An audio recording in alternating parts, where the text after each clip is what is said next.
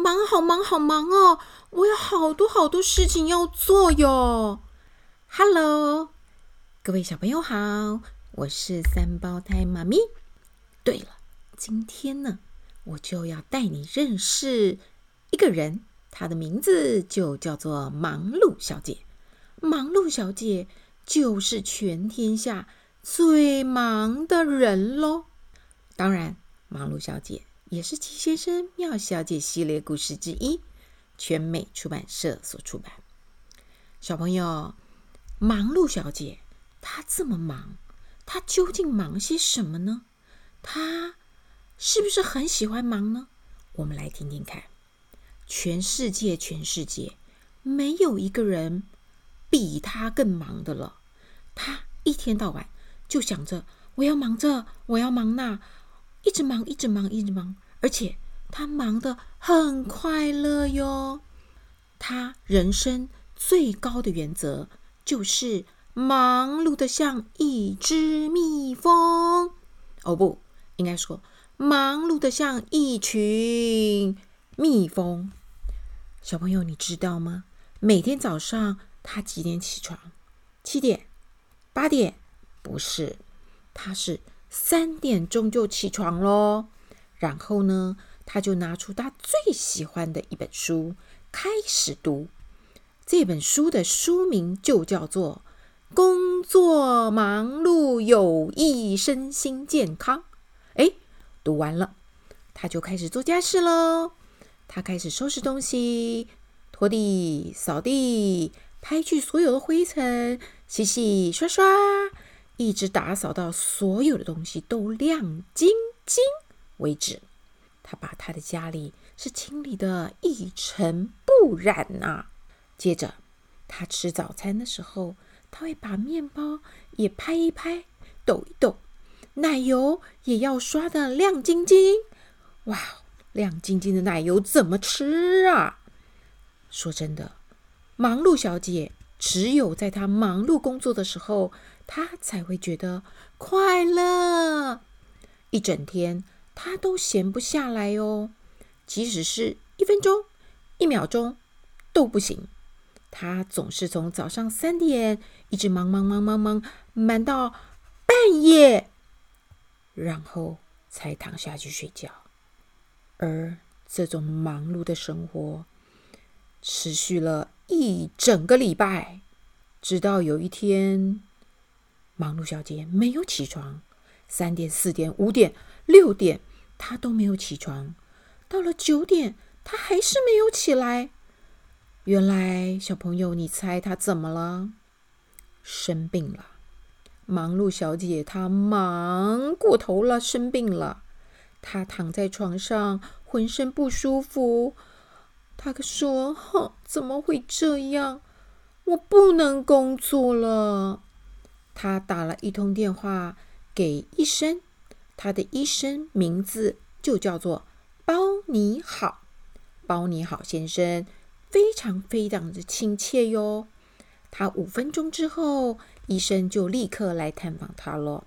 医生说：“伸出舌头，哎，检查喉咙，哎，仔细看看手和脚。”嗯，医生说：“忙碌小姐呀，你需要休息，大量的休息。”忙碌小姐一听，哈，大量的休息。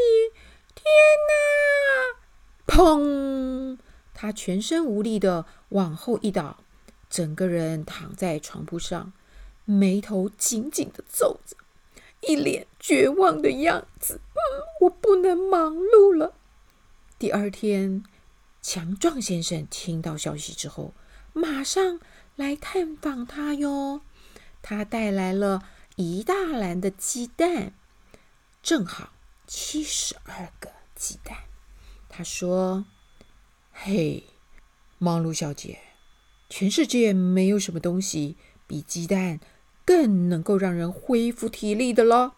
你赶快吃。”于是，忙碌小姐就努力的吃完了七十二个鸡蛋，果然觉得舒服多了。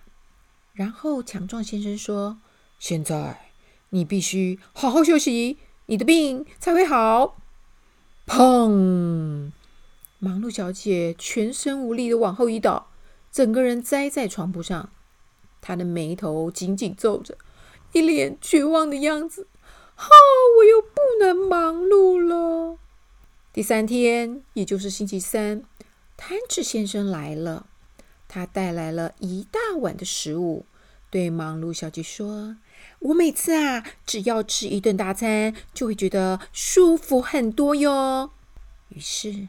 忙碌小姐就吃下了一大堆东西，这个方法果然是让她觉得好多了。接着，贪吃先生说：“现在你必须好好休息哦，让你的胃消化食物。”砰！小朋友，你知道那是什么声音吗？没错，忙碌小姐又倒下去了，她一脸的绝望啊。星期四。荒唐先生来探望忙碌小姐，他带来了什么？小朋友，你猜？一把遮阳伞。Hello，我听说你身体不舒服。哎呀，你不需要休息。忙碌小姐一听，立刻兴奋地跳下来。什么？真的吗？荒唐先生说：“你需要的是度假。”砰！没错，又来了。荒唐先生说：“你看，你看起来好多了。”说完就溜走了。忙碌小姐从床上爬起来，脸上竟然露出了笑容。她心里想：“荒唐先生的话还蛮有道理的。我从来没有想过要去度假，太棒了！我这就开始准备。”于是，他不停地想着各种可以在度假时候做的好玩的事哦。但是，小朋友要度假是不是要规划呀？要买车票、机票、打包等等，对吗？所以呢，忙碌小姐就开始忙喽。还有，她还要学会当地的语言呢，要读很多旅游的书呀，才会更知道更多的景点可以玩呢。哇，好忙哦！这要做的事情也真是太多了。忙碌小姐开心的一直忙，一直忙，一直忙。一个礼拜过去了，礼拜四，她一大早三点钟就起床了，所有的事情都已经准备妥当。忙碌小姐度过了她这一辈子最忙碌的一个星期，去度假。这一个星期。他比平常更忙了，这也就是说，度假的最重要的一件事，他没有做。小朋友，你猜是什么事呢？度假就是要学着闲着不做事啊，这才是度假呀。如果忙忙碌碌，算什么度假呢？唉，没办法，这就是忙碌小姐。忙碌小姐连度假都是忙得要命啊！小朋友，这位忙碌小姐是不是很可爱呀？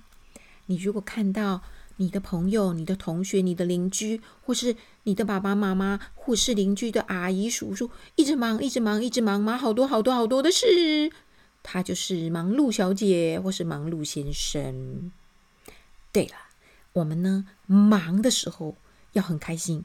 可是千万千万千万千万不要忙过头哟，不然就会生病了。好，今天我们的故事就讲到这里喽。